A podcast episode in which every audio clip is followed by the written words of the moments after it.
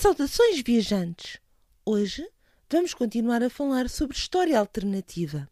Desta vez com um convidado muito especial que nos trouxe realmente uma história alternativa que eu sei que vocês vão querer muito ler. Vamos falar um pouco com ele? Saudações, viajantes! Hoje temos connosco o Pedro Catalão Moura, autor da obra Quando o Vaticano Caiu. Muito bem-vindo. Olá, Cátia, obrigado, obrigado. É um gosto estar aqui no, no teu podcast, na breve história da, da, da ficção especulativa. Muito obrigado pelo convite, é muito bom estar aqui a falar sobre o meu primeiro livro. Obrigado. Muito obrigado, nós, Pedro. Diz-me uma coisa, eu vou começar por uh, querer saber um bocadinho mais sobre de onde nasceu o teu gosto pela escrita. Essa, essa, essa é uma pergunta muito boa. Começamos logo em grande, não é? Uh, porque, porque eu não tenho bem uma resposta para ela, não é? Daquelas coisas que uma pessoa não sabe muito bem precisar de, de onde vem o gosto pela escrita. Um, a verdade é que, tal como tu e tal como muitos dos que nos devem estar a ouvir neste momento, eu sou, era e sou um leitor ávido, portanto, eu gosto muito de ler e leio, leio tudo um pouco, sou, sou bastante eclético, não, não, não, não, me entrego somente a um estilo, gosto, gosto de ler tudo um pouco uh, e, portanto, eu, eu gostava muito de ler. E acho que quem, quem lê muito acaba por, por ter também um gostinho, ou aquela, aquele sentimento de e se eu estivesse do outro lado? E se, for, e se fosse eu a criar a história em vez de, de estar a vivê-la? Eu, aliás, até escrevi isso recentemente. Eu acho que um leitor, como se costuma dizer, é uma, uma, uma frase conhecida, um leitor vive muitas vidas. Sempre que lê um livro novo, vive uma nova vida. Uma pessoa que escreve e não uso a palavra escritor, porque se usar a palavra escritor, depois o que é que eu chamo ao Saramago e outros, não é? Mas pronto, uma pessoa que escreve um, ajuda a criar essas mesmas vidas, não é? Não só as vive, como, como ajuda a criá-las. E, e, portanto, acho que foi, foi, um bocadinho por aí. E, e, e pronto, e, gosto de explorar premissas que me pareçam também um bocadinho irreais e, portanto, acho que foi um bocadinho daí, não sei precisar ao certo. E a tua primeira tentativa de escrita foi exatamente esta obra? Se sim, como é que nasceu a ideia para toda esta premissa? Essa, essa também é, é curiosa, porque de facto esta é a minha primeira, é o meu primeiro livro publicado, e é, por, por incrível que pareça, normalmente eu sei que muitos colegas meus e pessoas que tentam e andam anos a tentar e mandam para as editoras e infelizmente às vezes acabam por não, não ter sequer resposta e enfim, eu bom, não vou dizer que foi sorte, porque a sorte dá um pouco de trabalho, mas mas realmente esta foi a minha primeira tentativa, o meu primeiro livro escrito de fio a pavio, um, e que eu de facto terminei e mandei para as editoras, e por acaso nem tive que esperar muito, passado algumas semanas tive logo uma resposta positiva e que me deixou muito, muito feliz e, e até algo, foi até algo inesperado, eu não, eu não esperava logo assim à primeira e tão, e tão rapidamente conseguir publicar uh, o livro e ter alguém interessado em publicar o livro. Uh, mas, mas sim, mas é a minha primeira a primeira aposta na literatura e, portanto, estou muito contente logo à primeira não ter passado por todo aquele pesadelo que eu sei que muitos escritores portugueses, portugueses e não só, mas enfim, portugueses, um, passam anos e anos até conseguirem às vezes ter o seu livro publicado e livros de muita qualidade, essa é a verdade. Mas infelizmente o mercado editorial e o mundo editorial hoje em dia está, está muito sobrecarregado e, e não é fácil. Como é que surgiu a ideia para a premissa deste livro? Podes-nos falar assim, um pouco assim?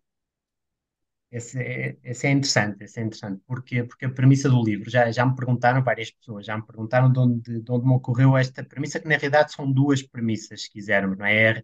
É a premissa de, de, de Hitler se virar para o Vaticano e de coisa que não é assim tão utópica quanto isso, porque estamos a falar de, de um ditador que se passeou a seu belo prazer pela Europa, a França não resistiu, muitos outros países não resistiram, e portanto ele fazia o que queria muito bem e, portanto, tinha poder para isso. O Vaticano não tinha, não tem hoje sequer, portanto, não tinha também na altura forma de se proteger de um, exército com as dimensões do exército alemão uh, e portanto era algo que poderia acontecer e portanto é uma premissa que realmente não era assim tão, tão, tão estranha quanto isso ou tão, tão impossível de acontecer quanto isso. A origem dela eu já, eu já não consigo também precisar de onde veio, como eu dizia há pouco, eu leio muito e quando uma pessoa lê, está sempre a cruzar-se com ideias. Pelo menos para mim, qualquer coisa que eu leio, qualquer coisa que eu vejo na rua, séries de televisão, o que for, um, são no fundo um mar de, um mar de histórias, não é? E um mar de possibilidades. Uh, e, portanto, esta provavelmente foi mais alguma coisa que me ocorreu durante uma das, das muitas leituras. A parte da mudança para, para Portugal também, também deve ter sido algo que eu li alguns e que depois, claro, fui pesquisar sobre para, para garantir que de facto há ali alguma veracidade no assunto. Fui pesquisar, mas, mas lá está, deve ter ocorrido também assim de, de alguma das muitas leituras que, que eu faço, provavelmente. Não, não sei ao certo, mas, mas sim, mas vem daí. E estavas a falar-nos de, de pesquisar, porque é assim, no caso da ficção histórica e da ficção alternativa, é necessário haver muita pesquisa, porque tem que haver uma veracidade histórica por trás e as pessoas, ao lerem a obra, têm que identificar bem aquela época, não pode haver uma coisa que seja anómala ou estranha àquela época. As pessoas têm que pensar que aquilo podia mesmo ter ocorrido assim. Um, eu ia te perguntar como é que uh, são os teus métodos de escrita, os teus métodos de pesquisa e como é que tu tiveste um, a capacidade para obter estas informações, como é que conseguiste obter algum tipo de informação mais específica e quais as dificuldades em obter algumas das informações para a tua obra?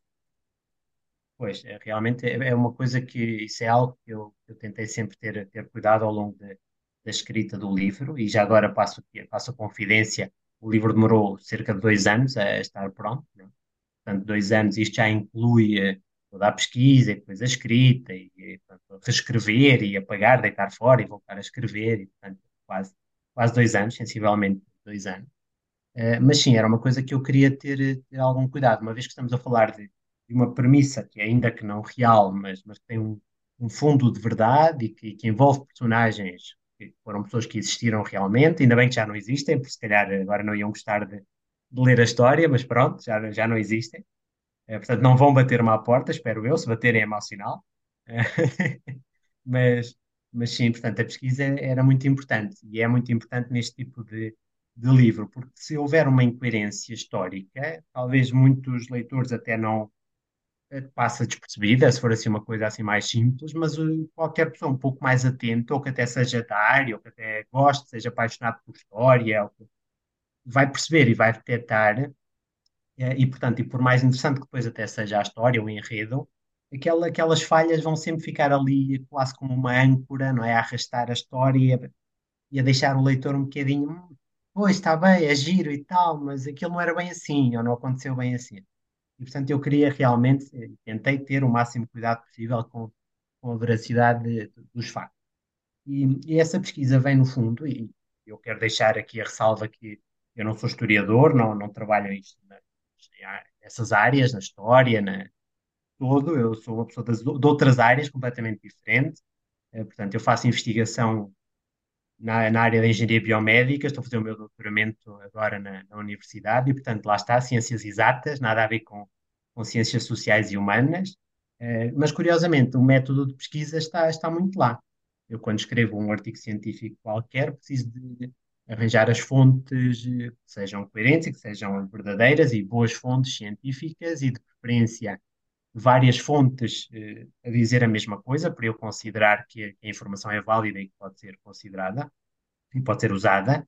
Uh, e aqui eu tentei fazer o mesmo. Tentei que todos os factos que eu abordei na história, um, ehm, eu tentei verificá-los sempre por duas fontes ou em duas fontes independentes entre si. Portanto, se duas fontes que eu considerei, ok, relativamente verdadeiras e boas e independentes entre si me dizem uma mesma coisa, então é porque, em princípio, deve ser verdade. Agora, eu também não consigo garantir que não haja uma outra incoerência histórica lá pelo meio, certamente que, que haverá, e, um, e certamente que vão conseguir encontrar e ver um erro ou outro, isso tudo bem.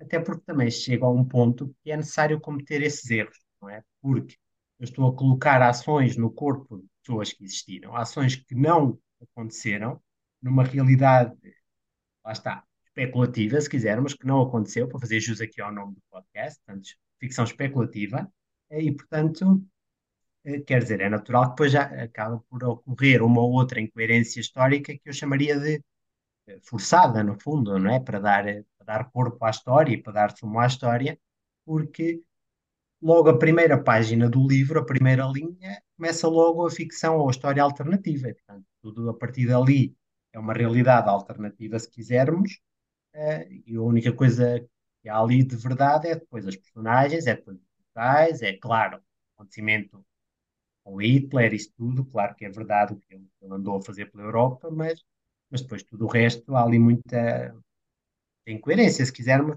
que é o enredo da história. Os factos, as datas, os nomes, os locais, se as pessoas estavam vivas, se não estavam, isso tudo, eu tentei ser o mais digno possível. E vem muito por aí, vem muito por aí. Eu quis mesmo que o livro tivesse essa componente histórica. Caso contrário, era um livro só de uma história e nada contra, mas era um livro, uma série de personagens a, viver um certo enredo e, e pronto. E era isso. Dois anos é uma obra com bastante maturidade, porque realmente uh, ver a escrita, um, o deitar fora algumas partes, o reescrever, é realmente fruto também de uma certa maturidade. Um, e que às vezes não constem as primeiras obras de, de um autor. E tu tiveste esse cuidado. Nesse processo, tu tiveste, por exemplo, algum tipo de auxílio de beta readers, de alguém que ia lendo e com quem ia debatendo uh, o avanço da história, ou foi algo muito mais para ti e só posteriormente, quando foi para a fase de, da edição do livro, é que tiveste beta readers e, e opiniões? Sim, de facto, de facto, Cátia, este foi um processo muito, muito solitário. Diz que, que, que a vida da escrita é, é, muito solitária e, de facto, este, este livro foi, foi escrito de forma solitária. Sim, ninguém sabia, ninguém fazia absoluta ideia que, que estava a escrever o livro e, portanto, eu só comecei a falar do livro já, eu estava a enviá-lo para uma ou outra editora. Um, e a esmagadora maioria das pessoas que me conhecem uh, só soube mesmo da existência dele já já a saída de emergência tinha dito que tinha interesse em publicar o livro. Portanto, de facto, foi uma, assim, um, um projeto solitário. Eu também quis que assim fosse, porque se não corresse bem, não, ninguém ia saber. Pronto, já escreveu um livro, devia ser tão mau, nunca, nunca conseguiu fazer com ele nada. Pronto, assim eu não tinha problemas, ninguém sabia da existência dele e, portanto, estava Portanto, eu não, não, não gosto de falar das coisas sem elas estarem parte certas ou quase certas. E, portanto, não, não tive beta readers, tive beta readers, como tu dizias, mais, mais adiante, já depois a convite da editora que enviou o manuscrito para quatro deles, para quatro beta readers. Curiosamente, a primeira pessoa, isto se calhar é um bocadinho arriscado de fazer, eu não recomendo nada, mas a primeira pessoa que leu o meu livro de fio pavio foi ou foram os editores da saída de emergência. Portanto, eu não recomendo nada a isto, mandar um manuscrito sem ninguém ter lido logo para, para os editores pode ser muito arriscado, ou porque pode levar assim uma boa quantidade de gralhas, ou de uma frase ou outra que ficou por, por acabar, ou porque, enfim, ou porque se calhar tem alguém poderia sugerir um final melhor, ou assim. Bom, eu não fiz, como te disse, eu não queria falar de, a ninguém do livro, e portanto foi, foi um processo solitário, o que eu fiz por hobby, eu, lá está, como eu dizia, eu faço investigação, escrevo artigos científicos e assim, e portanto, para fugir um bocadinho a essa monotonia da ciência, dediquei-me nas horas mais, mais tardias da noite à escrita mais ou menos científica, se quiser.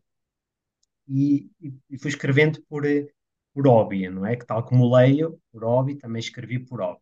Só que depois cheguei ao fim. E cheguei ao fim do manuscrito e pensei, bom, já que está finalizado, pus o ponto final final, já que está finalizado, então agora deixa-me mandar para uma editora ou outra a ver o que é que sai daqui. Mais uma vez, eu não partilhei aquilo com ninguém, mandei logo para uma editora ou outra. Passado umas semanas, tive, tive a resposta do Luís Corte Real, editor da, da saída de emergência, a dizer que tinha lido as primeiras 50 páginas do manuscrito, tinha ficado agarrado, tinha gostado imenso e que, e que queria falar comigo e que queria, queria avançar para a publicação e estava muito interessado em publicar. E depois aí sim, leu ele, tinha lido a Célia, também editora da saída de emergência, que acho que até foi a primeira pessoa a ler de facto, foi ela que até pegou no manuscrito original e depois passou ao Luís. Uh, e depois daí, pronto, leram os beta readers e assim. Mas, mas de facto, o livro em si não teve sugestão de absolutamente ninguém, a não ser já depois do editor. Pediu ali uns retoquezinhos, normal, os editores é para isso que eles servem. Como se costuma dizer, é para, para chamar a atenção e dizer hum, isto aqui, aquilo ali, uh, encontrou uma outra incoerência, por exemplo, temporal, tinha lá um salto temporal em que uma personagem ia de um ponto A a um ponto B, que eram próximos, e eu, aquilo a demorar assim um tempo exagerado, e portanto, esse tipo de coisas que o editor me alertou, e, e muito bem, e eu agradeço muito por isso. Mas de facto, as sugestões foram já, já feitas ao nível da edição, ao nível de, do editor, do e, e, portanto, antes disso, ninguém, ninguém leu o livro. De facto, muito solitário. Foi então um processo solitário, foi um processo maduro, porque lá está dois anos, mais uma vez. É um, um processo de maturação, exatamente, de uma obra, um, e às vezes é essencial para depois ter um certo tipo de qualidade para a obra. E foste pegar em algo que muitas das vezes é quase sagrado para algumas pessoas. Nós estamos a ver que existe agora um ressurgir da história alternativa, o que é muito interessante. Um, e estamos a falar da nossa história. História essa que, por vezes, é quase tido como algo intocável. Tu sentiste alguma pressão devido a isso? Ou deixaste apenas fluir e depois eh, logo se via como é que iria ocorrer? E para além disso, se tens algum medo de posteriormente, quando o livro sair, haver aquelas pessoas que digam: Ah, não, mas a nossa história é intocável, nós não podemos tocar na nossa história. A mim me fere um bocado a possibilidade, porque eu acho que também se pode aprender muito. Mas como é que tu sentes relativamente a isso? Sim, sim. Já agora dizer que, de facto, eu acho que o livro eh, acabou por, por ser parido um livro muito mais maduro, eh, por devido ao tempo que me foi preciso escrever. E, portanto, eu andei a trabalhar nele durante dois anos, muitos desses, muitos desses dois anos foram, como já falámos, investigação, e, portanto, depois o livro ao fim, claro que sai muito mais maduro, e o deitar fora custa muito, porque às vezes são páginas e páginas que vão para o lixo, um, e que custam tanto escrever, não é? E, portanto, parece que, ah, escreve, isso num dia escreves, não, não é bem assim, não é fácil. É, é todo um exercício de, de imaginação, portanto, tem que estar a ser criado na hora, não é só escrever, não é uma cópia ou um ditado. E, portanto, de facto, o livro eu acho que saiu maduro por isso e depois com os retoques pedidos pela edição, ainda mais, mais ele amadureceu. Já a parte da história, essa sim, essa é de facto um bocadinho perigoso mexer com, com estas coisas, porque eu estou ao mesmo tempo a mexer com a religião e com a religião da maior parte da nossa sociedade, portuguesa e não só, e europeia, mas, mas portuguesa em concreto, é também a religião mais, talvez maior, mais importante a nível mundial. Bom, mais importante não diria, todas elas são importantes, claro, não, não quero colocar umas à frente das outras, mas, mas em termos de dimensão é, é, é maior. E depois, do, por outro lado, a história, que, que não sendo religiosa, não sendo propriamente alvo de uma fé, é também uma coisa muito querida e cara a muitos de nós e que temos orgulho na nossa história, sem dúvida, principalmente na altura dos descobrimentos e assim até hoje. Portanto, nós falamos e temos orgulho na nossa história e todas as etapas dela, umas melhores que outras, claro, mas enfim. Portanto, claro que eu tinha que ter algum cuidado uh, a abordar certos temas.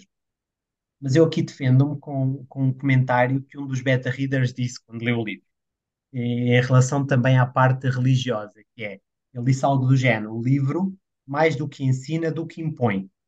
E era isso mesmo que eu queria. Eu queria mais passar informação, mesmo em termos de informação religiosa ou dados religiosos, queria mais passar a informação do que propriamente impor um, um qualquer ponto de vista.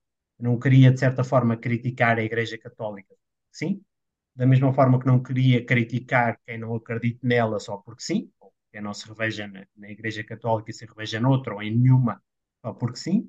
E, portanto, eu limitei-me, no fundo, a, a passar a informação e a utilizar a informação em contexto de história e de, de enredo, e não propriamente de impor uma ideologia qualquer religiosa ou não religiosa ou, ou o que quer que seja. Portanto, essa foi uma, uma intenção minha desde, desde o início. Agora, claro, se me disser, ah, mas isto está, está cheio de partes religiosas, claro, claro que está, porque quer dizer, as personagens são cardeais, os personagens é um papa, portanto, claro, o que é que os cardeais entre si fazem? Rezam e, e falam entre si de, do mundo religioso e falam de de santos e falam de Deus, portanto, claro que têm que ter uma boa parte religiosa, mas mais uma vez, isso foi mais numa passagem de informação do que propriamente numa imposição de, de informação. E, portanto, daí, daí eu não tenho nada, nada a dizer, nem tenho que ter medo do que as pessoas possam achar. Agora que as pessoas digam, ah, mas estás a pintar certos, certos elementos da igreja como sendo assim ou assado, ou tendo-se comportado assim ou assado. Bom, é uma ficção, portanto, nada daquilo aconteceu e, portanto, não, não estou todo a afetar a memória de ninguém, nem foi essa a intenção. Na parte da história é a mesma coisa, portanto, Hitler de facto não invadiu o Vaticano, mas tudo o resto que é falado no livro é verdade. Vão dizer que os campos de, de concentração foram mentira, não foram. É mentira que ele invadiu eh, a ABC, invadiu França, invadiu. Não é. Não é mentira. Vão dizer que Mussolini, por exemplo, odiava a igreja e chamava-lhe, apelidava a igreja como um cancro no centro da Itália, apesar de depois terem entendido e terem mais ou menos arranjado ali umas concordatas e tal. Mas que é verdade que Mussolini eh, não se dava com a igreja, não. Portanto, quer dizer, isso são factos, está escrito, está, está explorado e, portanto, mais uma vez não tem como, como ser refutado ou ser criticado, foi o que aconteceu e, portanto, está na história, está na história. e é, é verdade. Portanto, mais uma vez, por exemplo, essa frase eu exploro no livro.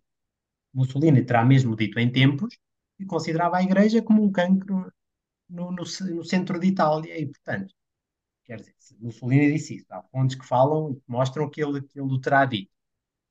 Portanto, está lá e, e é factual. Pronto. E, não, e nada tenho nada tenho a dizer. A parte religiosa é a mesma coisa. Eu não, eu não, não afeto ou não tento criticar de toda a Igreja Católica ou, ou, impor também qualquer doutrina religiosa, não é o caso. Ponto, por exemplo, lá está, a Igreja depois muda-se para Portugal e para um sítio muito específico de Portugal, que é muito querido a muitas pessoas, tal, talvez toda a nossa cultura mariana, eh, e portanto, e toda o impacto, a dimensão que, que, Maria tem na cultura portuguesa e na, e na, na fé dos portugueses.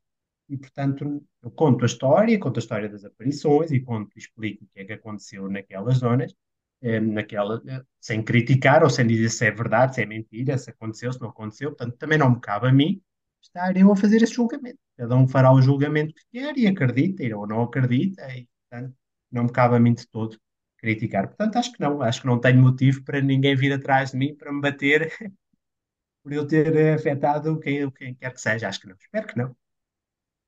Eu, eu ia primeiro falar sobre uh, isso também é muito importante, uh, porque a religião tem toda uma estratificação. E é preciso estudar muito isso a fundo, porque uh, tu então tiveste de estudar um pouco mais da teologia, de como é que realmente são as, a, ordem hierárquica na Igreja Católica, um, porque existe uma ordem muito específica. Existem, além das conversas uh, sobre teologia em si, também todo um jogo quase político, às vezes, porque um, mesmo quando é a escolha do novo Papa, nós sentimos isso. Que existem ah, várias fações da Igreja e que existe todo um trabalho também político por trás um, da parte religiosa tu tiveste que explorar isso muito bem. Sim, isso é, isso é verdade, porque, porque as minhas personagens principais acabam por ser uma boa parte dos cardeais, dos elementos do colégio cardinalício da altura. Isso aí também já foi uma trabalheira tremenda. Eu tive de ir fazer um levantamento de quem eram os cardeais vivos naquela altura, e isso não foi fácil, não é propriamente assim uma lista estanque, não é uma lista que todos os dias, pronto, agora os cardeais são estes, amanhã agora são estes, agora morreu um, mas entrou outro. Não é fácil, portanto eu tive de ir ver os conclaves anteriores e seguintes, ver mais ou menos, ok, no conclave imediatamente antes estavam estes, no seguinte estavam estes, portanto os comuns significa que na altura que o livro se passa ainda estavam vivos, e, portanto poderiam eventualmente entrar como personagens, e muitos deles entraram. Depois tive de ir ver quem foi criado, ou seja, não estando no primeiro, esteve no segundo e foi criado cardeal entretanto. Isso foi criado quando é que foi criado? Porque se foi criado cardeal depois de, da altura em que a minha história se passa, então para mim já não tinha interesse, porque já não, pronto, não era cardeal, não, não tinha interesse. E portanto foi uma trabalheira depois ver quais deles morreram entretanto, e morreram quando? Ainda estavam vivos, não estavam?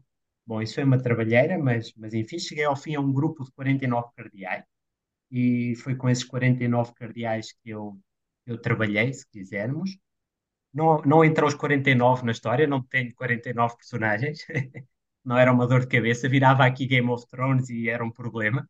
Game of Thrones é que tem, não sei, acho que 500, deve ter umas 500 personagens. Eu não tenho sequer as 49, mas muitos deles estão lá. Um, e, portanto, isso foi, foi de facto muito trabalhoso, tal como foi a hierarquia, como tu dizias, e bem. A hierarquia, claro que todos nós temos noção, pronto, o Papa acima de todos, uh, ou, ou, ou, abaixo de Deus, mas depois acima de todos os terrenos, e depois os cardeais, todos os cardeais. Mas a coisa não é bem assim. Como fizermos Papa, os cardeais, e depois bispos, e por aí vai. Mas a coisa não é bem assim, porque depois dentro de cada categoria, e em concreto na categoria de cardeal, há pelo menos umas três ou quatro outras subcategorias, se quisermos, não é? Portanto, há os cardeais bispos, os cardeais padres, os cardeais, por aí vai, pelo menos três categorias. E, portanto, eu tive de ir ver, além dos cardeais que poderiam estar envolvidos na história, ir ver em que categorias eles se encaixavam e, mais do que isso, ver que funções eles desempenhavam. Porque, porque por exemplo, eh, lá, já que estavas a falar nisso, desvendamos aqui um bocadinho, que é lá pelo meio, vai haver necessidade de ser chamado o cardeal decano a tomar umas decisões e a atuar em conformidade com a sua posição de decano. O cardeal decano é tipicamente o mais velho dos cardeais, ou cardeal um, feito cardeal há mais tempo, um, e portanto é o cardeal com mais experiência, mais velho, muitas vezes até já nem participa nos conclaves, porque já passou aquele limite dos 80 anos, um, que é uma, uma lei até recente, acho que só do tempo de João Paulo II, portanto, que ainda não existia no tempo de, em que se passa o livro, creio eu, também já não estou certo. Uh, e, portanto, eh, tive de ir ver de facto o Cardeal de Cano, se era aquele específico Cardeal, Cardeal Belmonte, que é uma das personagens do livro, o, o decano da altura, ir ver quem era o Cardeal Secretário de Estado, que, que é o equivalente a um primeiro-ministro, se quisermos, um, e portanto todas as funções que eles exerciam na data do, em que o livro se passa, ou naqueles dias em que se passa a história, eram preciso, era preciso estar, estarem listadas e eu não posso simplesmente dizer que o cardeal fulano X eh, era responsável por a igreja não sei de onde, sendo que na realidade não era. era ele na realidade até estava no outro ponto qualquer do globo e, portanto, isso, isso deu uma trabalheira. Era preciso ver as hierarquias, era preciso ver as funções deles e, eh, e pronto. E também isso levou a que o livro demorasse quase dois anos a, a estar pronto. Mas essa hierarquia também me permitiu depois descobrir aqui algumas coisas engraçadas. E uma das coisas que eu achei muito curioso foi em relação ao Cardeal Patriarca de Lisboa, por exemplo, que eu não fazia a mínima ideia, e depois até explorei um bocadinho no livro. O Cardeal Patriarca de Lisboa, que não precisa necessariamente de ser cardeal, o Patriarca de Lisboa não, não, não precisa de ser necessariamente cardeal, como está a acontecer por acaso neste momento.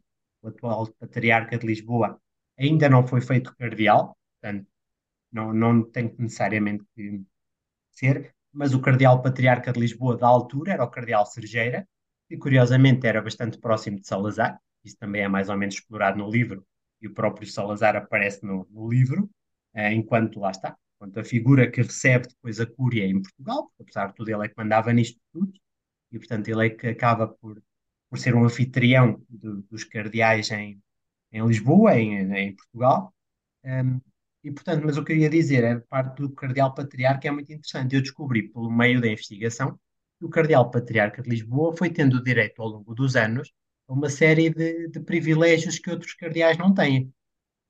E foi tendo privilégios dados pela própria Santa Sé, pela própria, pelo próprio Vaticano, quase como um favorecimento aos reis portugueses e, e afins. Ele era muito religioso e tal. E, portanto, estamos a falar de privilégios que alguns deles só depois o Papa é que também tinha direito. Como, por exemplo, o Papa em tempos, e no tempo de Pio XII, que é o Papa do livro, isso ainda acontecia. O Papa era, por exemplo, transportado em ombros numa coisa, numa cadeira com umas vigas de ferro, assim, umas varas de, de, madeira muito longas e por, carregado por 12 homens em ombros, na sede gestatória, o nome de, é o trono, se quisermos. O Cardeal Patriarca de Lisboa também pode ser é o único cardeal que também tem o direito a ser transportado em ombros se quiser.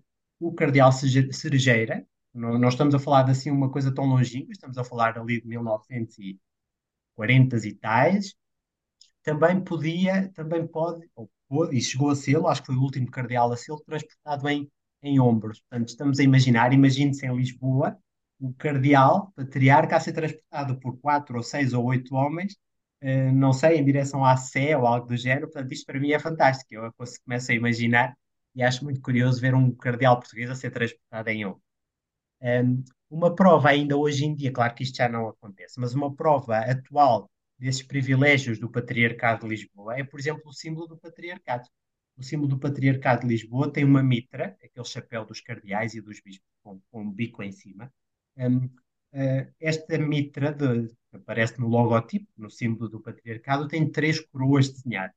Estas três coroas desenhadas são, no fundo, as três coroas papais. O Papa tem três, tem três coroas eh, ou em tempos quando o Papa usava coroa, por ser, por ser considerado acima de um rei, acima de, de um profeta, ou que fosse, tinha três coroas, a tripla coroa, se quisermos, eh, e portanto que eram literalmente uma coroa com três coroas à volta, preciosas e afim. O, o cardeal patriarca de Lisboa também foi dado, foi-lhe dado também o privilégio de poder, poder usar uma tripla coroa se quisesse curiosamente, os cardeais patriarcas tiveram um bocadinho de cuidado e pensaram, bom, é melhor também não exagerarmos. Então o que vamos fazer é, não usamos tripla coroa, mas usamos o símbolo da tripla coroa na mitra, que é não uma coroa, mas aquele chapéu que se utiliza nas, nas celebrações e nas procissões e afim. Portanto, ainda hoje, o símbolo tem as três coroas desenhadas, que são as três coroas papais, do tal privilégio dado ao Patriarcado de Lisboa. E, portanto, muitos outros privilégios foram dados ao longo da história ao, ao Patriarca de Lisboa e, e, eu achei isso muito curioso, é dessas coisas que me foram aparecendo durante a pesquisa e que eu aproveitei para, para explorar no livro. Eu acho que isso é uma situação fantástica. Eu, eu não conhecia, uh, e, e, são aquelas coisas que às vezes prendem o leitor a, conhecer, a querer conhecer mais da história. E eu ia-te até perguntar: tu sentes que, por exemplo, um, uma obra de ficção histórica, de história alternativa, pode ser um bom caminho para que alguém uh, queira depois até interessar-se mais pela história em si, uh, porque realmente com esses detalhes, com, são pequenas coisas que às vezes não são faladas nas, nos livros de história que temos na, na escola, mas que são às vezes muito mais interessantes do que, do que aquilo que temos que é só uma passagem muito à superfície e ter esses detalhes torna algo mais real e mais próximo e mais interessante. Sim, acho que sim. Não, não quereria ter essa pressão sobre o meu livro, de ser o livro responsável por incentivar as pessoas a gostar de história, mas se assim for, eu fico muito contente, porque, porque realmente os livros têm esta vantagem, têm a vantagem de às vezes ensinar-nos coisas, e eu estou sempre a aprender quando, quando leio, um, coisas que nos passaram ou que nós não fazíamos a, a menor ideia e que às vezes até nos questionamos, mas será que isto é mesmo verdade? Eu dou comigo às vezes a ir pesquisar, eu leio qualquer coisa no livro, mas isto será que o escritor inventou ou será mesmo verdade? Eu dou comigo a ir pesquisar para confirmar se, se aquilo é, é verdade.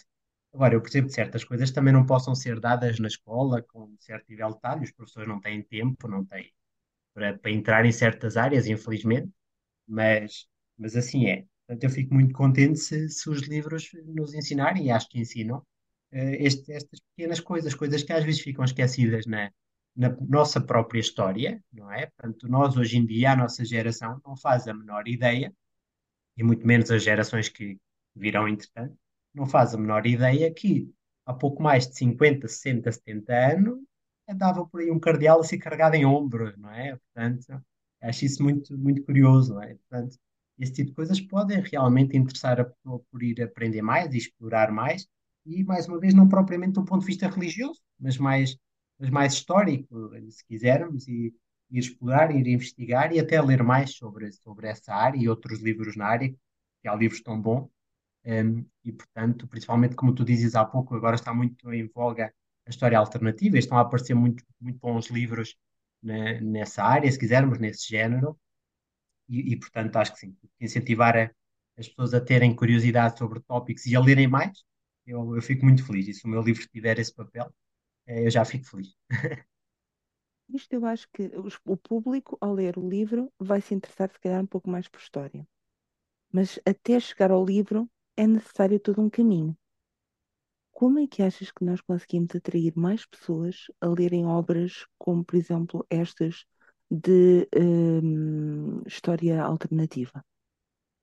Pois, é, isso, isso é um bom, isso é um bom, um bom comentário, porque normalmente estes livros até podem assustar um pouco as pessoas. Vai dizer, ah, é história, nem vou ler, vai ser, vão ser 300 páginas de informação histórica, vão-me aborrecer.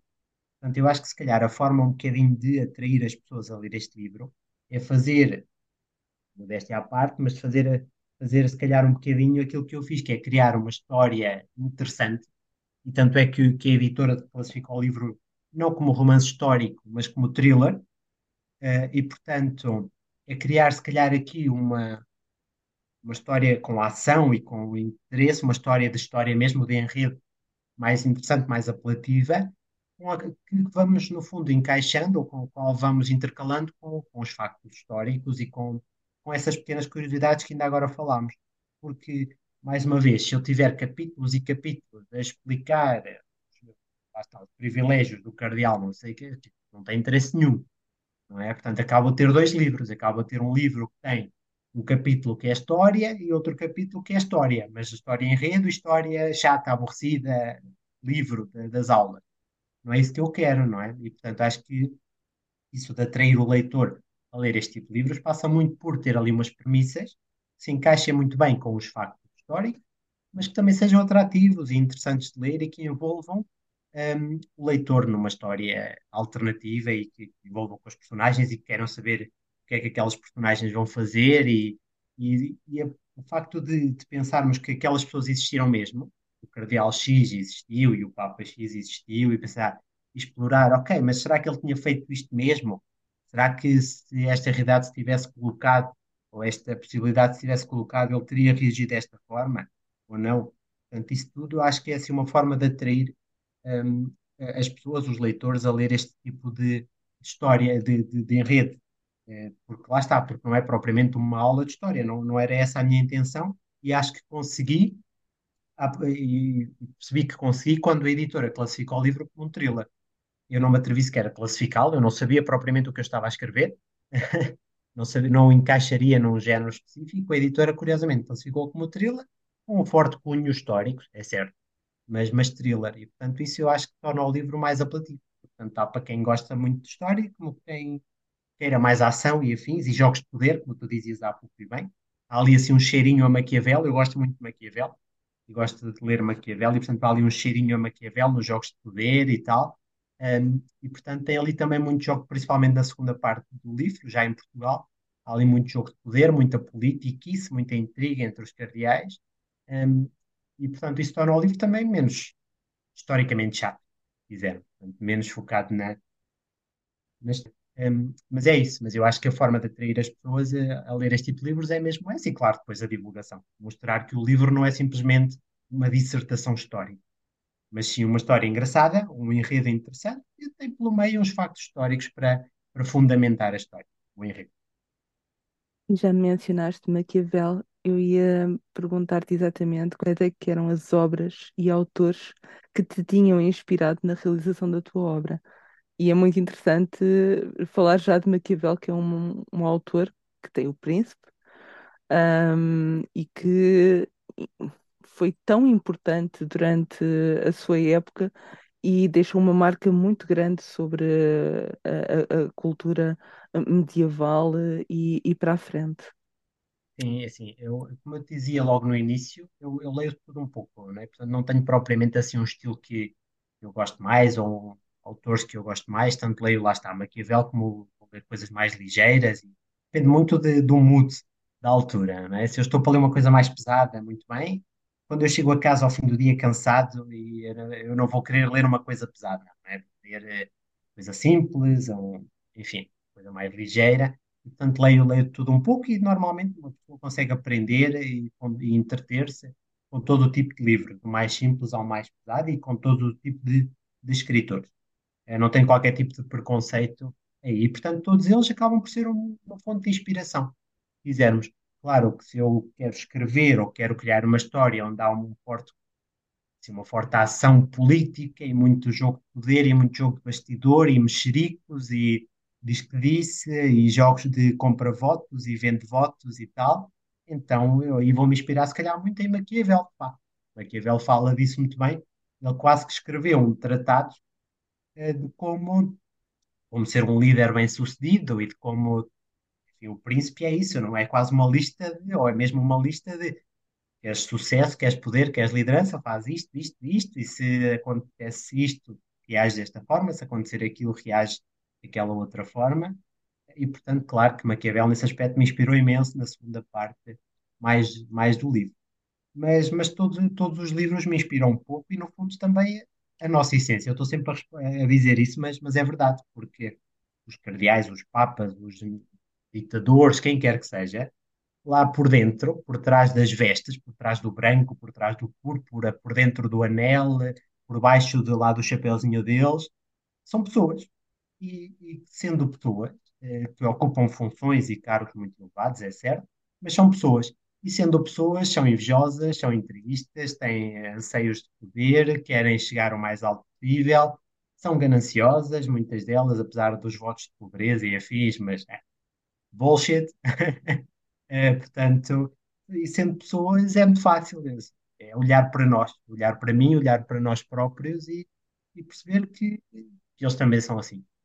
E também vão fazer os jogos que for preciso para chegarem onde quer que, que seja, e, e, enfim. Portanto, a inspiração vem muito, vem muito daí, de, da própria essência, ou pelo menos neste, neste estilo de livro, vem muito da própria essência humana. Como tu dizias há pouco, falaste nos conclaves. É assim mesmo, não é? No, no caso dos conclaves, quer dizer, eles protegem-se depois que a eleição é, no fundo, uma intercessão divina que toma conta da mão deles para escreverem aquele nome específico, mas caramba, está bem, mas nós sabemos que na realidade eles estão lá todos fechados e, e pronto, e olha, vota em mim, que a gente depois coloca-te na Secretaria de Estado, ou coloca-te nas funções tal, ou passas a cardeal padre para cardeal bispo, coisas do género, não é? Portanto, por exemplo, o Ratzinger.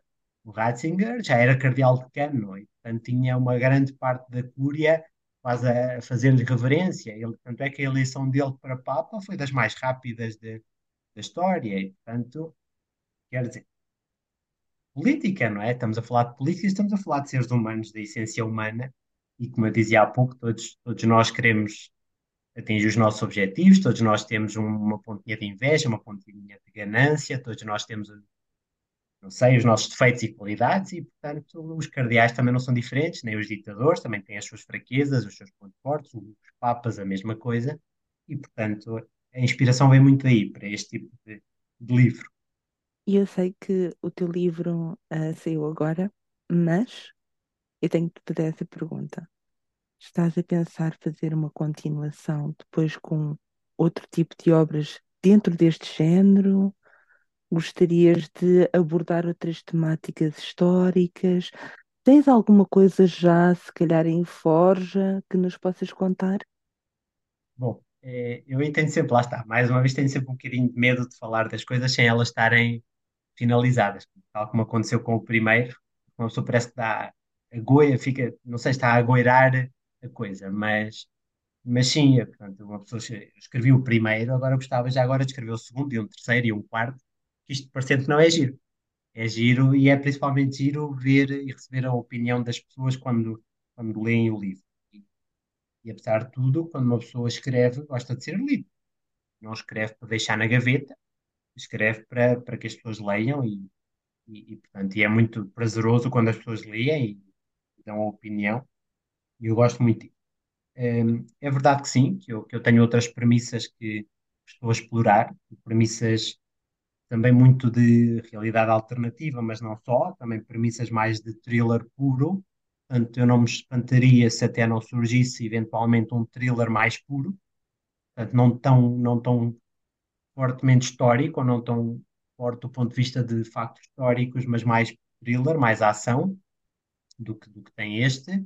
Eh, mas também não me espantaria se até não surgisse, entretanto, também um livro que, semelhante a este em termos de premissa, ou seja, uma realidade alternativa, baseado no, em factos verídicos que, se tivessem divergido, poderia a história ter mudado drasticamente. Uh, portanto, não me espantaria que também não surgisse eventualmente algo desse, desse género. Para ser bem honesto, neste momento, eu estou a escrever alguma coisa, vou, vou explorando várias, mas não está nada assim muito perto de, do fim. Está tudo muito ainda em, em páginas brancas, está tudo ainda espalhado em documentos e uh, páginas abertas e pesquisa bibliográfica por todo lado. E, portanto, está, está estou na parte chata da coisa, que é, acaba por ser depois a mais gira, é chata, custa a pesquisar, mas depois vais descobrindo coisas e torna-se interessante e às vezes aparecem premissas eh, dessa pesquisa para uma outra premissa, e quando é assim, eu depois vou, mudo logo a pesquisa para ver se essa outra premissa tem potencial ou não, eh, o que é uma chatice, porque acabo a, a dispersar facilmente, mas, mas sim, portanto, não está nada assim propriamente em, no forno, no sentido de estar quase a sair, não está, portanto, dá muito trabalho a fazer para, para um eventual segundo livro, mas claro que eu gostava de, de, conseguir escrever um segundo, um terceiro e um quarto e um vigésimo quinto e um trigésimo, já agora. Não sei se vou ter cabeça para isso, provavelmente não, mas, mas logo se vê, vamos ver. E depois também há aqui uma outra coisa a ter em conta, que é, apesar de tudo, uh, isto também depende muito dos leitores. E já agora fica aqui o apelo a, to a todos que nos, que nos ouvem que comprem, que apoiem os autores portugueses, e não só os portugueses, mas em concreto os portugueses, porque, porque realmente dependemos muito de, do leitor. E se o leitor não gostar, ou seja, e o não gostar é não comprar, um, acabamos a, a, ter, se calhar, muitos livros que até poderiam ser publicados e não são. Porque as editoras, apesar de tudo, são negócios e têm que sobreviver e têm que pagar os salários dos, dos funcionários, de, de, dos designers, de quem faz isto, de quem faz aquilo. E um, isso é possível apostando em livros que vendam e que tenham retorno à editora. E, portanto, lá está. Dependemos muito também de, do leitor. O leitor gostar deste primeiro livro, e eu espero sinceramente, honestamente, que gostem e que haja um muito bom feedback, então se calhar eu mais facilmente consigo que a editora queira eventualmente apostar num segundo livro, apostar num terceiro livro.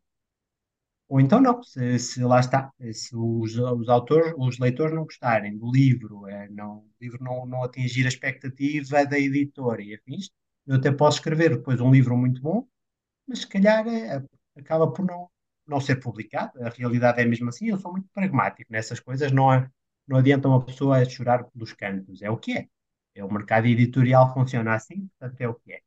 Portanto, eu espero sinceramente que sim, que consiga, ou que venhamos a falar de um segundo e de um terceiro, e de um quarto e de um quinto, porque era sinal que este primeiro correu bem, era sinal que eu consegui escrever um segundo de qualidade pelo menos igual, se possível superior ao primeiro, ao ponto da editora querer apostar nele, um, e portanto espero que sim, mas, mas só o tempo dirá. Vamos, vamos ver como é que a coisa corre e daqui a um ano logo vemos se sairá um segundo, se não sairá, logo vemos. Espero que sim. Eu espero que sim, e realmente o que disseste é muito importante, porque se nós não lermos e não apostarmos na compra de obras de autores nacionais, principalmente, é muito complicado porque basicamente a editora vai pensar, bem, nós estamos a apostar a, a autores nacionais e não está a ter viabilidade, por isso vamos deixar de apostar e vamos apostar em autores internacionais que já sabemos que vendem e que já têm todo um trabalho feito lá fora e, e depois perdemos muito boas obras nossas. Sem dúvida, sem dúvida. E, por exemplo, e, e já agora faço aqui um, um agradecimento público à saída de emergência. A saída de emergência para este ano de 2024 vai apostar em, em cerca de 30 novos autores portugueses. Isso também eu acabei, se calhar, mais uma vez, não gosto de usar a palavra, mas enfim, tem um bocadinho de sorte, porque acabo por ir nessa, nessa banda de, de autores portugueses que, que a saída de emergência quer apostar. E, mas lá está, para, para, a editora apostar nestes 30, quantos outros 30 ficaram de fora, não é? Quantos outros 300, 3 mil, não sei ficaram de fora.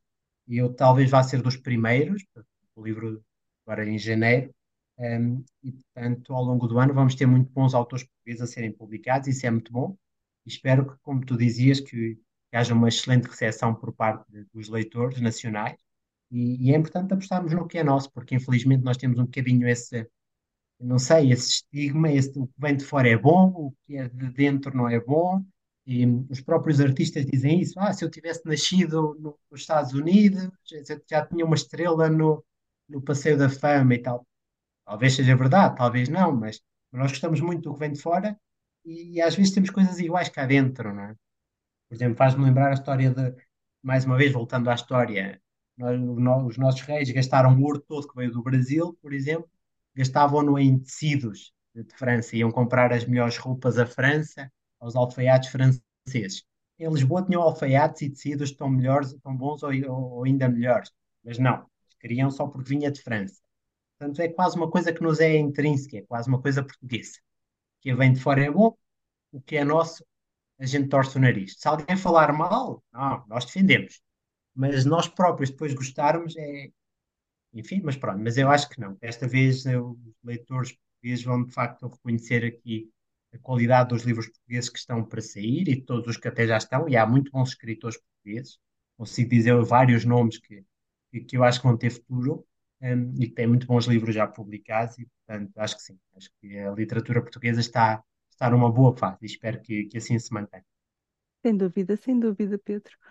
E eu ia te perguntar, ah, se tu darias algum tipo de recomendação especial para alguns novos autores que querem exatamente começar a, tentar editar as suas obras. O que é que achas que são os primeiros passos que devem de tomar? Pois, eh, eu, não, sei se eu posso dar conselhos, porque eu próprio sou uma pessoa a precisar de conselhos.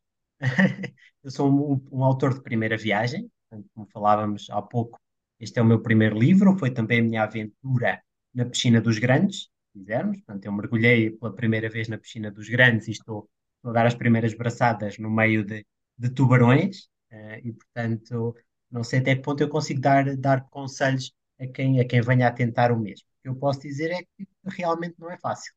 Não é fácil e o que não falta aí é histórias de outros autores que, entretanto, conseguiram até eh, ganhar o seu espaço no mercado português e graças a Deus que o conseguiram, ainda bem, fico feliz, e que eles contam que tiveram cinco recusas, dez recusas, 15 recusas e que, que era só nãos ou então respostas eh, que nunca chegavam e, eh, e os anos iam passando e e, portanto, de facto, é muito difícil. E uma coisa é certa, não é? Não dá para viver dos livros em Portugal e, portanto, a dedicação aos livros não pode ser, não pode ser eh, total. Eu diria tem que ser. eh, Acho muito bem que expressem e que, que queiram escrever e que queiram apostar, tal como eu faço e tal como eu estou a fazer, mas, mas tem que ser feita de forma pragmática e tem que ser feita sem expectativas, eu diria. Eu diria sem expectativas, porque se uma pessoa espera, pronto, agora vou escrever um livro e vou mandar para, para a editora X e vou vender milhares de cópias e vou ficar famoso e pronto. E vou ser o próximo Dan Brown e o próximo Saramago e vou ganhar um Nobel e vou ter filmes e vou ter. Bom, se, se esse é o objetivo, vai correr mal. Não é? Se o objetivo da escrita ou de querer publicar livros é, é pensar tão mais longe, é a fama e o que vem, vai correr mal certamente. Portanto, é não ter expectativas, é escrever, escrever o melhor possível e tentar a sorte. Tentar mandar o barro à parede, mandar os manuscritos para as editoras. Se a coisa estiver boa e se for esse o, o caminho, eu acho que eventualmente a juventude há de conseguir e nós devemos de conseguir publicar, publicar os livros. E, e pronto, eu pessoalmente também nunca acreditei conseguir. Mais uma inconfidência, Cátia, eu nunca pensei conseguir. Porque porque lá está, era aquilo que falávamos há pouco. Eu sou um no meio de milhares de pessoas que escrevem e no meio de milhares de pessoas que mandam manuscritos para as editoras todas, todos os dias, não é? E estamos a falar de um bom número de editoras. Só em Portugal temos muitas editoras, nacionais e estrangeiras. As estrangeiras também estão a ganhar um bom, uma boa fatia do mercado e porque estão a angariar nomes grandes de- também nacionais. Eh, E, portanto, eu próprio nunca pensei conseguir. Eh, para começar por ser um autor de primeira viagem, desconhecido completamente, não é? Não, sem, sem seguidores, agora está na moda aos seguidores e tal, portanto, um completo desconhecido. Eu nunca pensei sequer conseguir, portanto, conseguir ser publicado. E, curiosamente, chegou. Chegou o e-mail logo na- ao início das primeiras tentativas, passado poucas semanas de eu enviar o manuscrito, chegou o e-mail a dizer, olha, afinal, caiu aqui uma moedinha da boa sorte, caiu aqui um raio qualquer, Ahm, gostámos imenso e não sei, ou estamos loucos, ou, estão, o editor ficou louco e quis publicar, ou, eh, pronto, foi assim uma sorte. Portanto, eu próprio nunca acreditei que no meio de milhares de pessoas que, que tentam, eu fosse um dos escolhidos e fico muito contente com isso. Mas eu acho que, pronto, é não ter expectativas, é o que eu, é o que eu diria. É fazer o melhor que se consegue, escrever, não, não escrever modas, não, não escrever um certo estilo porque está na moda ou porque é um estilo que deu origem a três ou quatro séries de televisão e então vou escrever igual. Não, a tendência disso é também correr mal, porque depois há muitos também e portanto já não tem novidade. E hoje a novidade, hoje em dia a novidade é tão difícil de conseguir. Um, e portanto é isso, é não ter expectativa, fazer aquilo que se gosta, escrever o que se gosta e esperar que também haja às vezes um bocadinho de sorte. É verdade, tem que haver às vezes um bocadinho de, de sorte. Eu acho que hum, sorte é importante, realmente, e estar lá no tempo certo, no momento certo. Mas eu acho que também eh, é muito importante hum, haver eh, a capacidade de se limar a obra antes de enviar. Porque uma obra eh, que não esteja bem limada, que apresente, por exemplo, erros, etc., erros ortográficos mesmo e assim, hum, se calhar é uma obra que, mesmo que tenha uma história, um enredo maravilhoso, com personagens incríveis, vai perder, vai perder. e- e esse trabalhar, esse limar, esse polir é realmente muito importante. E tu demoraste bastante tempo, exatamente, não só a nível de toda a pesquisa que tiveste de fazer, mas também foste limando exatamente, foste polindo a tua obra até sentires que estava pronta para uma avaliação editorial. E sentires que deste esse ponto final também deve de ser algo impactante. Quando é que tu sentiste mesmo, é isto? Tu fizeste uma releitura e disseste, ok, é isto. Foi esse momento. Sim, eu acho que, eu acho que eu passei por essa fase, de facto, porque eh, eu, eu acho que há vários tipos de, de escritores, não é? No meu caso, talvez, não sei, mas eu preciso ser muito pragmático na escrita e, portanto, eu preciso colocar os ossos e depois vou, volto e coloco a carne e depois volto e encho com a pele ou rodeio tudo com a pele e, portanto, e depois no fim ainda visto a roupa. Portanto, tem que ser tudo muito pragmático. Eu não consigo pegar uma página em branco e dali criar a história. Portanto, eu preciso de de ter tudo bem alinhavado, para, depois conseguir cozer o pano. Um, e, portanto, isso, isso é muito importante. Depois de ter a coisa bem construída e ter a história apelativa, porque realmente a história até pode ser muito boa, mas, mas se estiver assim com incoerências, ou se uma pessoa perceber, ah, bom, mas é, dá ali uns saltos estranhos e tal, e isso vai, vai saltar à vista do editor. E, pô, o livro até pode ter muito potencial, mas, mas há mais cinco mil, seis mil na caixa de entrada do, do e-mail à espera para serem lidos. É? E, portanto, se não é este, há de aparecer outro, hum, e pronto. E, portanto, é muito importante realmente o livro ir direitinho. E o português também é muito importante, eu diria, porque, curiosamente, o editor, das primeiras vezes que falámos, ele disse-me isso mesmo, que, pelo menos, a forma de trabalhar da minha editora, da saída de emergência, passa muito por aí, deles verem a sinopse, e a sinopse também é importante enviar-se uma sinopse atrativa e que explore muito bem o livro, e não tem que ser necessariamente uma sinopse comercial, tem que ser uma sinopse que mostre o conteúdo da, da história e que mostre que, que é interessante. Depois a sinopse comercial, a editora é especialista nisso e eles farão. Um, e depois o manuscrito ir direitinho. Por exemplo, o Luís, quando me mandou o e-mail a dizer que estava interessado, o que ele disse foi: li as primeiras 50 páginas. Ora, se aquelas primeiras 50 páginas, e estamos a falar de 50 páginas já, portanto, pouco texto, não é propriamente 50 páginas do livro, porque depois, claro, o livro 50 páginas tem mais volume. Estamos a falar de 50 páginas iniciais, tem muito pouco conteúdo. Se essas primeiras 50 páginas, por exemplo, não agarrarem o editor, não tiver logo ali, não der provas que o livro todo em si vale a pena, então muito dificilmente o livro vai, vai ser publicado, não é? E se calhar depois nas outras 250 páginas o livro era genial. Está bem, pronto, mas, mas é o que é, não é? Portanto, ou se, ou se, lá está como tu dizias, se o editor começa a ler, ou quem pega nos livros e encontra ali uns, umas eh, ênclises mal feitas, umas próclises mal feitas e não sei o quê, vai achar aquilo muito estranho. Bom, eu vou apostar numa pessoa que depois, se calhar, quando for chamada a escrever uma entrevista qualquer, ou quando for chamada a isto ou aquilo, vai também deixar eh, uma imagem um bocadinho menos positiva. Portanto, isso também é importante. Saber que com quem estamos a trabalhar tem, tem alguma qualidade escrita e sabe o que está a escrever e não comete erros básicos de, do português. Portanto, todo esse limar, esse esculpir do trabalho é muito, é muito importante.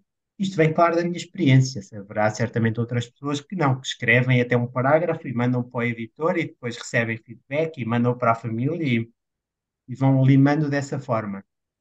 No meu caso, acho que não. Acho que teve mesmo que ser tudo bem limado, relido várias vezes, deitei fora, voltei a reescrever, fui buscar ao lixo outra vez quando, quando pensei que ah, já não quero isto. Uh, matei uma personagem ou duas pelo meio que depois acabei por ressuscitar, porque afinal dava-me jeito. E eu pensei, bom, então já não vais falecer, anda cá que eu preciso de ti mais adiante. Portanto, ressuscitei ali uns quantos. Uh, mesmo assim, há lá uns falecimentos pelo meio. Para quem gosta dessa parte mais dramática, há assim lá uns falecimentos pelo, pelo meio. E, portanto, mas isso tudo é, é de facto, tem que ser muito limado e tem, apesar de tudo, de conseguir encantar a pessoa mais importante que vai ler o livro, que é o editor.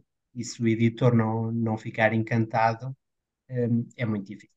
É muito difícil. E depois, claro, tem que encantar os leitores, porque nós, apesar de tudo, trabalhamos para, para os leitores. E, e é muito bom quando um leitor, quando passas por um leitor, olha, comprei o teu livro, li, gostei imenso, ou comprei o livro, estou expectante, quero muito ler, gosto da premissa e tal. E, portanto, não há nada melhor do que isso. Ou até quando é negativo, quando diz, olha, vi que tens um livro e tal, não é a minha praia. Não vou comprar, não vou ler. Pronto, tudo bem, tudo bem. É, eu respeito e acho muito bem, ainda bem que as pessoas gostam de, de todas as coisas. Mas pronto, mas os leitores têm que, de facto, ser agradados também. E se não agradar ao editor, e apesar de tudo, o editor é um leitor. E se o editor, enquanto leitor, não agradar, não ficar agradado, provavelmente muitos dos leitores também não ficarão agradados, não é? Agora, claro, isso não se aplica a quem, a quem é muito famoso. Uma pessoa que seja muito, muito conhecida, quase que às vezes pode escrever o que quiser, qualquer livro lamechas, sem grande pés nem cabeça, mas depois vai vender.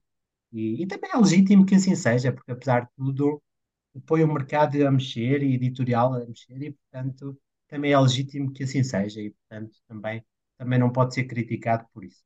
Portanto, Acho que sim. Mas, mas claro, apesar de tudo, é ter o livro direitinho e mandar para o editor direitinho. Eu, por acaso, tenho uma curiosidade, já agora, Cátia, se me permite, sobre isso. Claro que é, sim. eu, eu, quando mandei o livro para o editor, mandei para, para o site, da, para, o, para o e-mail da saída de emergência, e eu recebi o e-mail do editor, já contei isto várias vezes. Parece assim um, um bocadinho louco, mas, mas é verdade. Um, como, como já, devem, já deves ter visto no livro, ou na sinopse, assim, eu exploro ali um bocadinho a história do 13 de maio, das aparições de Fátima e não sei o quê, não é? Um, e, portanto, a aparição essa, ou a primeira delas, aconteceu a 13 de maio. Curiosamente, o Luís, editor da saída de emergência, mandou-me um e-mail a dizer que estava interessado em publicar o livro, exatamente no dia 13 de maio. E eu pensei, bom, há aqui um sinal qualquer, não sei. Pelo menos acho que não ofendi o divino, não, não deve estar com problemas lá com, com o nível de cima, porque, porque até a resposta do editor a dizer que quer publicar o livro veio no dia 13 de maio, já deste ano, portanto, agora de, de 2023. Eh, e, portanto, repara que já estamos estes meses todos a tratar do livro, que é também um processo que às vezes as pessoas não têm muita paciência. Então, mas está bem, querem publicar, publicamos, vamos a isso. Não é assim, é preciso rever. O meu livro foi revisto pelo menos umas três vezes por revisor e não propriamente por estar mal escrito, mas porque tem que ser revisto, para que de facto não passem gralhas, ou porque a pontuação faltou uma vírgula aqui, faltou um ponto final ali, que foi comido, desapareceu, que, enfim, que falta um parágrafo, falta. Portanto, todo esse processo tem que se fazer a capa, tem que se fazer a sinopse, portanto, isso são processos longos. Mas, mas lá está, achei muito curioso isso, e a resposta, do, uh, o e-mail do Luís veio precisamente naquele dia. Portanto, eu acho que é aqui um sinal divino qualquer. Eu quero acreditar que é um sinal divino. Se foi só coincidência, pronto, está bem. Eu também aceito. Mas fico com o sinal divino. Pronto. Assim tenho uma história para contar. É, é, é genial, sim. Isso parece mesmo um sinal que, Parece. ok, Parece que combinado. está mesmo combinado. Sim, sim, sim, está mesmo. é, Tem a bênção. A obra tem a bênção para, para seguir. Agora falta a benção dos leitores. Espero que, espero que também chegue a atenção dos leitores. Espero que sim, estou confiante, acho que sim. Vai então agora sair no dia 11, foi ontem, ah, no dia 11 de janeiro, ahm, e que já está disponível em todas as plataformas. Podem comprar diretamente na saída de emergência, podem comprar nas outras plataformas, o Bertrand, todas as livrarias, e vai estar então disponível. Diz-me uma coisa, Pedro, sabes já se vais ter também algum tipo de sessão de autógrafos ou assim? Eh, Sim, portanto, teremos, eh, ainda não temos datas nem locais eh, marcados, mas, mas logo que, logo que tenhamos isso definido, será anunciado nas redes sociais da própria editora, nas minhas e afins. Mas uma coisa é certa, teremos a apresentação principal, se quisermos, do livro em Lisboa, portanto, será algures em Lisboa a, primeira apresentação. Depois eu gostaria muito de fazer também uma no Porto, e acho que devemos fazer uma, uma no Porto passado algumas semanas, eventualmente, porque também é muito bom descentralizar um bocadinho a coisa e, portanto, ir ter com os leitores de- do Porto e de outras áreas do país. Eh, foi algo que eu pedi muito à editora quando, quando começámos todo este processo, que é vocês deixem-me ir, deixem-me tudo que apareça, deixem-me ir. Eu tenho o maior prazer em ir encontrar-me com, com os leitores e ir falar do livro onde quer que seja. Mas, portanto, pelo menos essas duas apresentações ocorrerão. Se depois aparecerem convites e interesses de, de outras localidades, de bibliotecas, de escolas, de, do que for, eh, também certamente que poderão contar comigo. E, eh, claro, obviamente, as feiras do livro, portanto, Feira do Livro de Lisboa, do Porto, de Belém, as principais feiras do livro de- do país.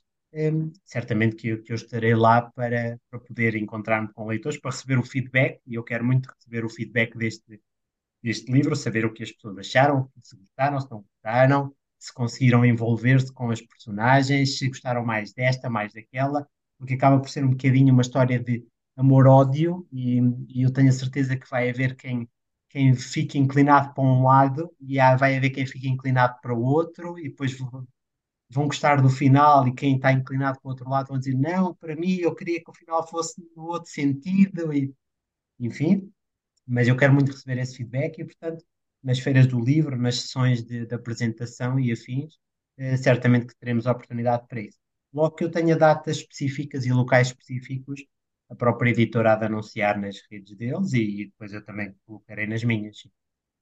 E eu vou deixar aqui na descrição Bem, exatamente as tuas redes sociais e, de- e também da saída de emergência. Pedro, muitíssimo obrigada por ter estado aqui conosco. Ahm, já sabem, está já à venda Quando o Vaticano Caiu. Não percam esta obra, porque tenho a certeza que se vão interessar bastante. Muito obrigado, Pedro. Obrigado, Kátia. Foi um gosto estar aqui a conversar contigo este bocadinho. Muito obrigado. Obrigado. Muito obrigado.